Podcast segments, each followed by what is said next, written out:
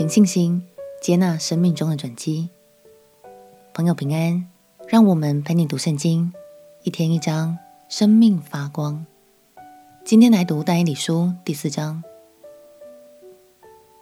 这一章是尼布甲尼撒王群发给人民的一封公开信。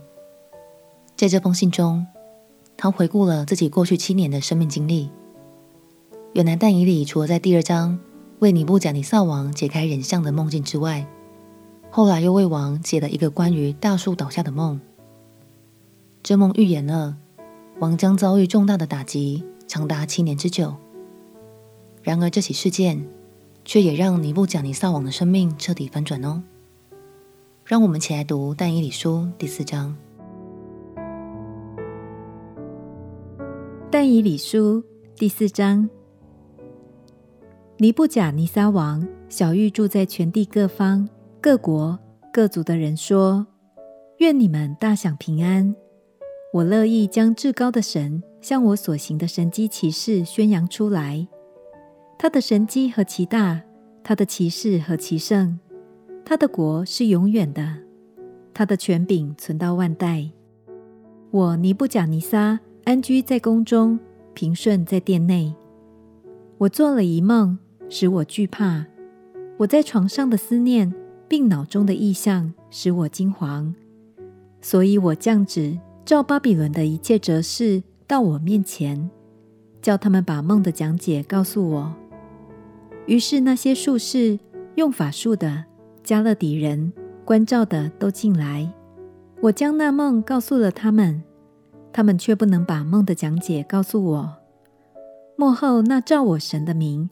称为伯提沙撒的但以理来到我面前，他里头有圣神的灵。我将梦告诉他说：“术士的领袖伯提沙撒啊，因我知道你里头有圣神的灵，什么奥秘的事都不能使你为难。现在要把我梦中所见的意象和梦的讲解告诉我。我在床上脑中的意象是这样：我看见地当中有一棵树。”极其高大，那树健长，而且坚固，高得顶天，从地极都能看见。叶子华美，果子甚多，可做众生的食物。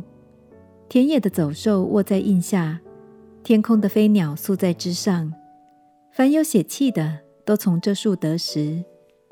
我在床上脑中的意象，见有一位守望的圣者从天而降，大声呼叫说。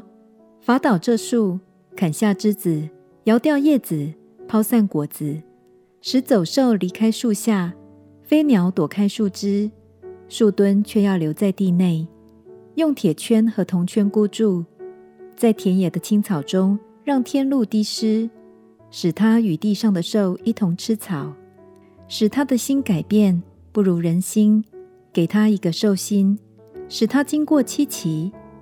这是守望者所发的命，圣者所出的令，好叫世人知道至高者在人的国中掌权，要将国赐予谁就赐予谁，或立即卑微的人执掌国权。这是我尼布甲尼撒王所做的梦。伯提沙撒，你要说明这梦的讲解，因为我国中的一切哲士都不能将梦的讲解告诉我，唯独你能。因你里头有圣神的灵，于是称为伯提沙撒的但以里惊讶片时，心意惊惶。王说：“伯提沙撒啊，不要因梦和梦的讲解惊惶。”伯提沙撒回答说：“我主啊，愿这梦归于恨恶你的人，讲解归于你的敌人。你所见的树健长，而且坚固，高的顶天，从地极都能看见。”叶子华美，果子甚多，可做众生的食物。田野的走兽住在其下，天空的飞鸟宿在枝上。王啊，这健长又坚固的树就是你，你的威势健长及天，你的权柄管到地极。王既看见一位守望的圣者从天而降，说：“将这树砍伐毁坏，树墩却要留在地内。”用铁圈和铜圈箍住，在田野的青草中，让天露滴湿，使他与地上的兽一同吃草，直到经过七期。王啊，讲解就是这样。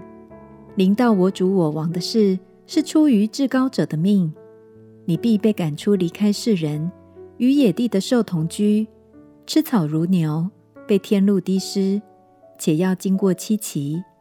等你知道至高者在人的国中掌权，要将国赐予谁就赐予谁。守望者既吩咐存留数吨，等你知道诸天掌权以后，你的国必定归你。王啊，求你悦纳我的谏言，以施行公义，断绝罪过，以怜悯穷人，除掉罪孽。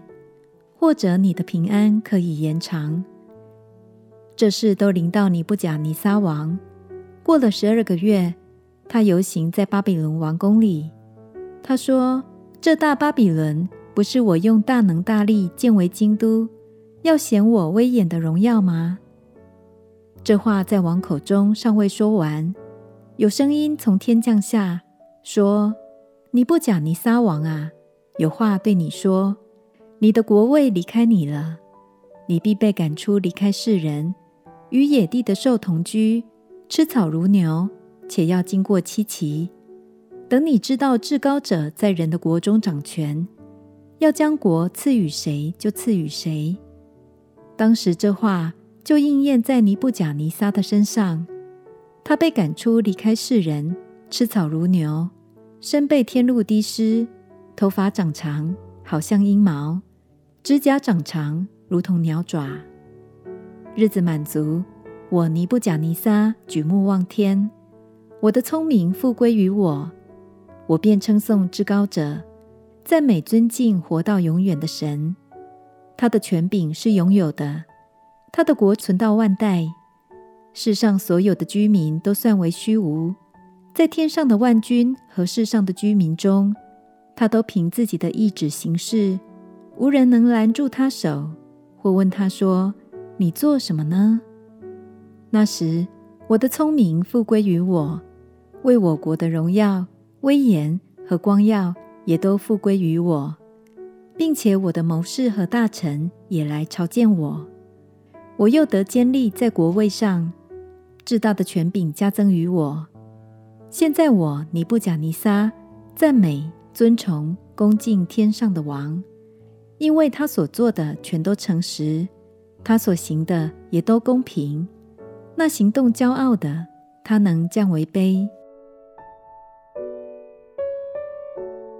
多数的研究认为，当时尼布甲尼撒王是突然患上了一种精神方面的疾病，使他误认自己是一头野兽，生活在野外，身心都饱受极大的折磨。